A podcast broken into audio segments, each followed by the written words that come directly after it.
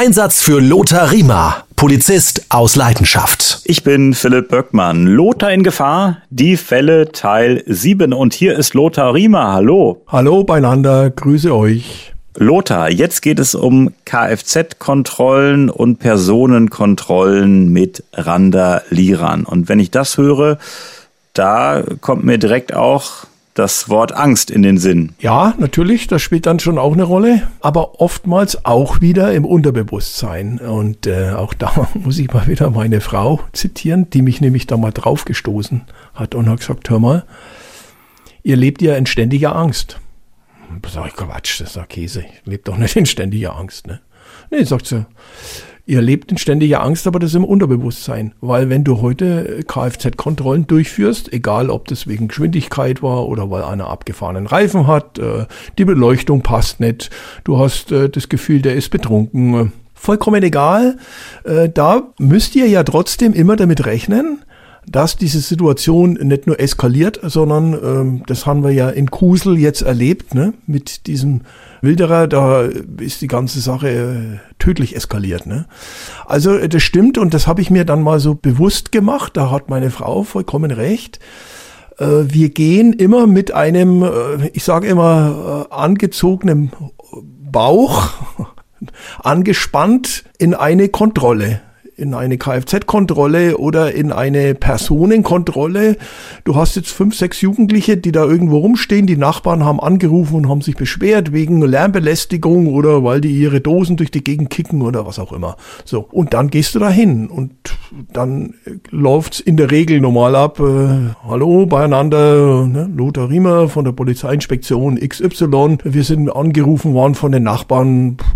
Die fühlen sich hier belästigt und so weiter. Was macht er denn? Hört mal Leute, das ist ein Kinderspielplatz, äh, setzt euch halt mal woanders hin oder wie auch immer. Ne? So, nur mal so als Beispiel. Und da kann man beruhigt, könnte man beruhigt so eine Personenkontrolle, zeigt immer mal die Ausweise äh, und kontrolliert die dann. Und dann läuft das alles friedlich ab. Es kann natürlich auch sein, dass du ein, zwei Rädelsführer hast, äh, die wollen den großen Zampano machen, haben vielleicht eben auch getrunken, vielleicht hatten sie auch einen Joint rundherum gehen lassen oder was auch immer. Und haben vielleicht auch ein Messer dabei. Und jetzt kommen wir wieder zum Messer, genau, haben nicht nur ein Messer dabei, sondern die haben vielleicht eben auch äh, noch einen Totschläger dabei oder irgendein Klappmesser, Springmesser, alles Mögliche. Einmal zur Erklärung, äh, Totschläger? Ja, Totschläger, das ist, also du hast in der Hand ein lederummanteltes, äh, eine Stahlrute. Meistens vorne dann auch noch eine, eine Stahlkugel. Und das ist lederummantelt und das schwingt und wenn du das halt äh, auf jemand auf den Schädel drauf haust, dann knackt die Nuss und dann war's das. Ne? Klingt ja so ein bisschen äh, nach Mittelalter, ne? So ein, ja, so ein ja, Gerät, was man ja, da in der Hand hat. Ne? Gibt dann auch noch diesen Ring, ne, den man um die Finger rum hat, diesen Schlagring. Also das sind alles so Dinge, die Jugendliche oft gern bei sich haben. Ne? So Schlagring, vielleicht kennst du das auch. Mhm. Statussymbolmäßig halt. Ja, ne? auch, ja, schaut cool aus und so. Ja, und dann eskaliert vielleicht die Geschichte, du bist auch nur zu zweit und äh, das muss man auch sagen, du hast vielleicht eine junge Kollegin dabei, vielleicht auch noch wegen von kleinerer Statur, ne? Und dann äh, gehen die Sprüche los, ne? Die kleine Knackige darf auch schon Uniform tragen. Und was trägst du denn unten drunter, ne? Und äh, würdest du mir nicht auch mal die Handschellen anlegen? Und äh, da musst du natürlich, konntest du ja nicht bieten lassen, ne? Also Schlitten fahren tun wir mit denen dann nicht. Und äh, deswegen kann das sein, dass diese Situation dann sehr schnell eskaliert. Ne? Und dann gibt's womöglich noch einen Widerstand, weil der, der dich beleidigt hat, auch noch, der dann äh, gesagt hat, äh, du Oberarsch, ne? oder du kleine Tusse und so weiter. Das sind alles so Dinge. Ne? Und so eskalieren dann plötzlich solche Gespräche, wo du sagst, na eigentlich haben wir gedacht, gedacht da gehen wir locker flockig rein. Ne? So, und dann brauchst du noch eine Versteigerung hinterher und dann gibt's noch Widerstände und alles Mögliche. Und dieses Wissen, dass solche Situationen immer eskalieren können, immer, das ist diese Angst, die du wahrscheinlich im tiefsten Innern immer mit dir rumträgst. Also im Grunde genommen 99 Prozent Routine, aber das eine Prozent ist halt das, wo es richtig knallen kann. Ja, ich will es nicht an einem Prozent machen, sind es vielleicht auch zehn Prozent, die dann ähm, oftmals eskalieren passieren, vielleicht sind es manchmal 20 Prozent, je nachdem, da wollen wir uns so gar nicht festmachen. Aber du musst immer im Hinterkopf behalten, diese Situation kann eben auch eskalieren. Und dessen musst du dir bewusst sein. Und so musst du auch reingehen.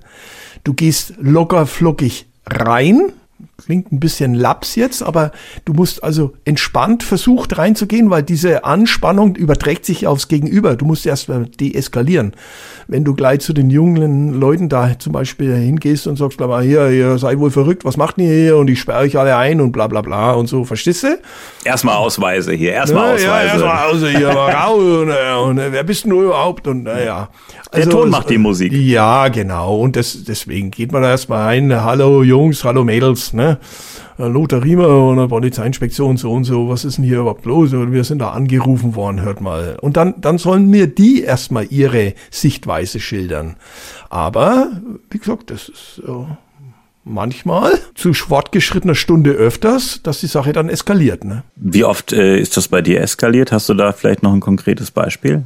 Naja, ähm, das eskaliert. Ich, ich will es jetzt nicht an einem Beispiel festmachen, weil äh, das war so oft auch, gerade im Olympiapark, du hast das ja im Münchner Norden, äh, da gibt's ja auch so Problemviertel, da ist das ständig eskaliert. Und je nachdem, wie du dann aufgetreten bist, bei manchen Situationen sind wir schon mit zwei Streifen hingefahren. Ne? Also ähm, das war schon nicht immer ganz einfach ich sage jetzt mal, ich war dann bei der Inspektion in Freising und da hat man öfters mal Probleme gehabt mit den äh, Verbindungen, also den studentischen Verbindungen, die halt dann oftmals ein wenig gefeiert haben und gegrölt haben und so. Verstehst du, mit denen hast du weniger aggressive Probleme gehabt bei denen ging es mehr über die akademische Schiene dann oftmals. Ne? Ja, welche Befugnisse haben sie denn überhaupt und wer sind sie denn und darf ich mal ihren Dienstrang wissen und äh, was, lauter so ein Kokolores. Äh, da ist die Angst sicherlich äh, gleich null. Ne? Aber wenn ich gewusst habe, äh, wir müssen in die und die Richtung fahren, hm, dann schaut schon wieder anders aus. Ne? Vor allem immer, wenn dann ähm, Alkohol im Spiel ist, wenn das Ganze nachts passiert, vor allem kann ich mir vorstellen, wenn, wenn ihr zu zweit unterwegs wart und dann hast du eine, eine Gruppe von äh, sechs, sieben Jugendlichen. Erstmal sind die in der Überzahl, sind angetrunken und dann kommen vielleicht noch äh, zehn Leute aus dem Busch und dann guckt ihr euch beide an. Also da kriegt man ja schon ein bisschen Angst. Man darf die Angst wahrscheinlich dann aber nicht zeigen. Nee, und du musst halt äh, durch korrektes, aber bestimmtes Auftreten schon denen mal ein bisschen den Wind aus den Segeln nehmen. Ne? Und deswegen, das habe ich meinen Schülerinnen und Schülern immer wieder gesagt. Die Uniform ist das A und O. Wenn ihr eine anständige Uniform anhabt, ich habe zum Beispiel auch immer die Mütze aufgehabt. Mit der Mütze wirkst du schon gleich mal größer. So. Dann, deswegen haben wir auch die Schulterstücke, weil dann die Schultern automatisch breiter ausschauen. Das hat ja alles seinen Sinn. Und wenn du dann gerade dastehst, nicht die Hände in der Hosentasche, äh, nicht die Füße übereinander geschlagen und so irgendwie so lockerflockig, sondern du stehst da wie ein Pflock. Verstehst du? Und sagen, hier, mein Name ist so und so, ich bin von der Dienststelle, ich bin da gerufen worden, ähm, was ist denn hier überhaupt los? Oder ob ich da hinlatsche, Hände in der Hosentasche, Lederjacke offen, Kamütze auf und ey, was ist denn hier los? So, da hast du einen Widerstand vorprovoziert, weil die meinen natürlich, was haben wir denn da für einen, ne? Oder eine, ne? Das Gleiche.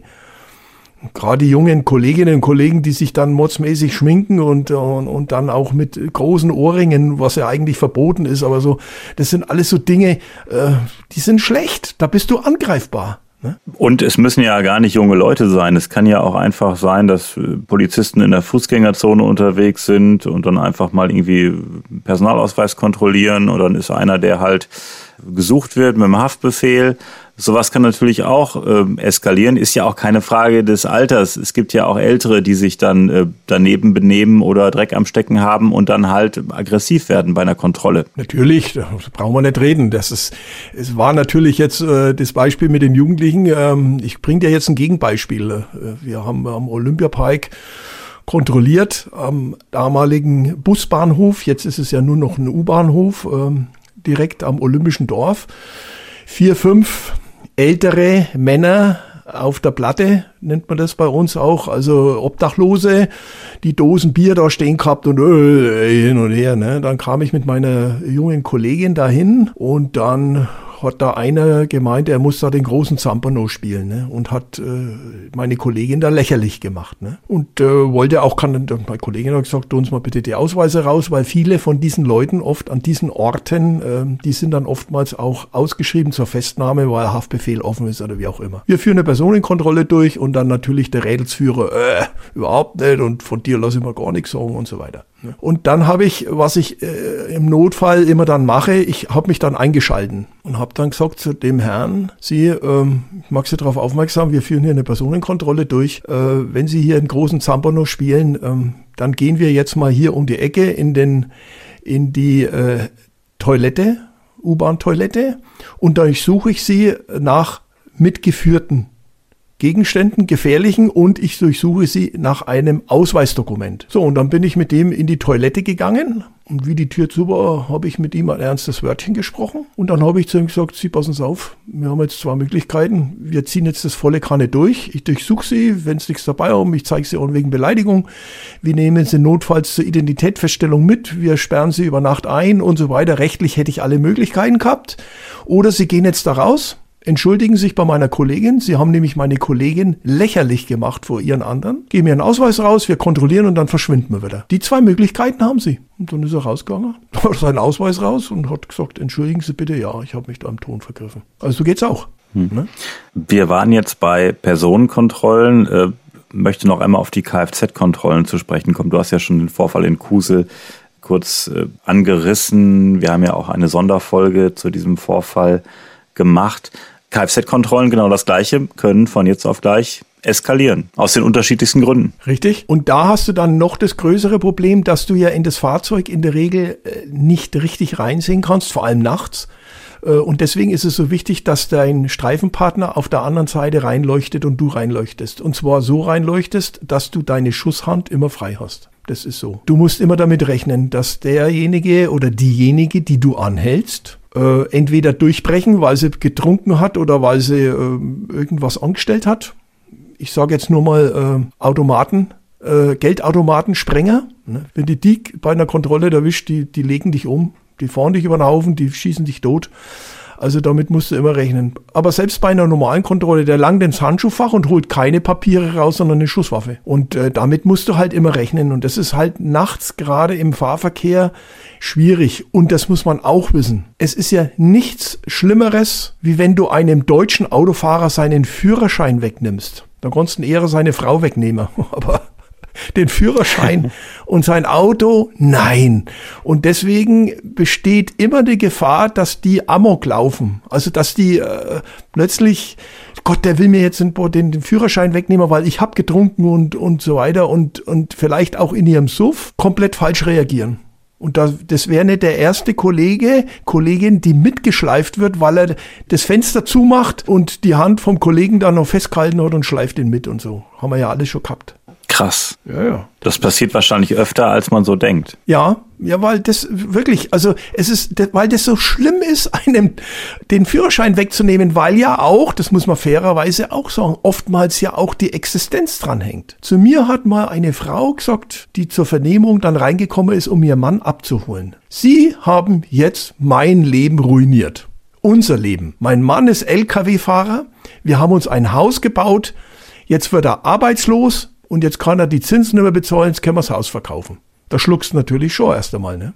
Mhm. Aber nicht ich bin betrunken gefahren, sondern er. Mhm. Ob es letztendlich dann so schlimm gewesen wäre oder ob die nicht etwas übertrieben hat, die Dame. Die Frauen neigen da schon etwas oftmals ein bisschen zur Theatralik, das muss man auch sagen.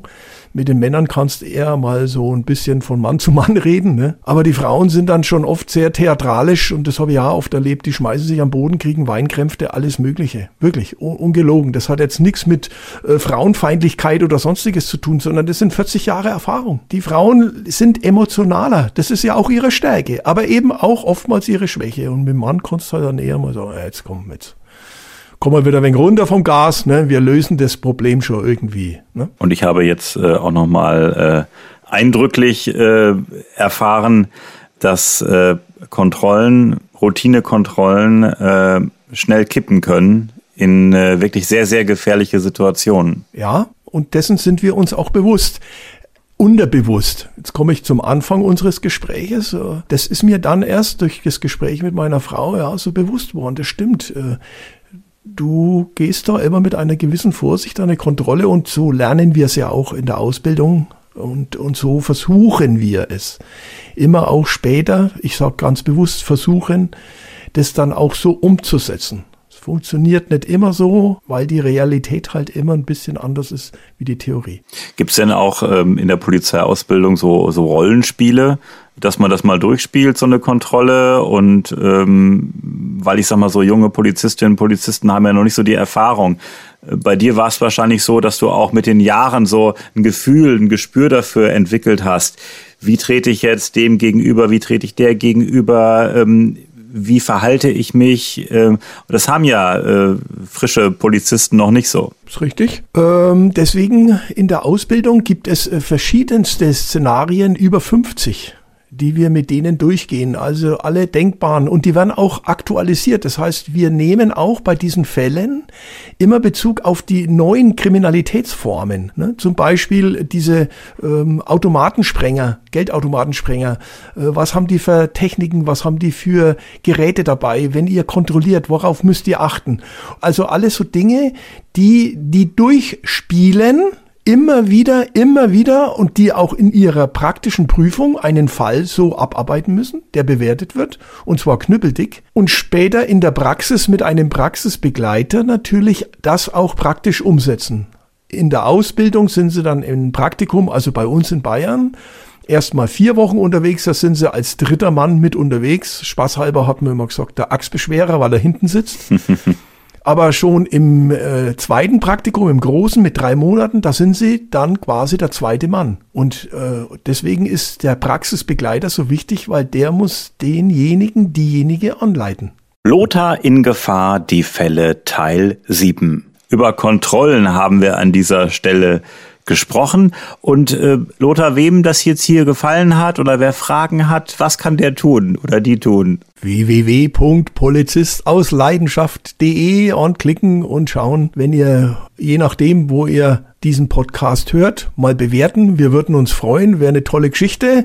Wir freuen uns, wir freuen uns auch, wenn ihr uns eine E-Mail schickt äh, mit Anregungen und Kritik natürlich auch. Und äh, in der Regel beantworte ich auch alle eure E-Mails. Der Philipp hält sich da immer dezent im Hintergrund und überlässt. Weil du der Experte ja, bist. Genau, musst ja auch nicht alles machen. Ja. Du trägst ja hier die Hauptlast und deswegen mache ich das auch gerne und beantworte natürlich die E-Mails genauso gerne. Lothar Polizist aus Leidenschaft.de. Lothar, bis zum nächsten Mal. Mach's gut, Philipp, und ihr macht's auch gut. Bleibt mal gesund.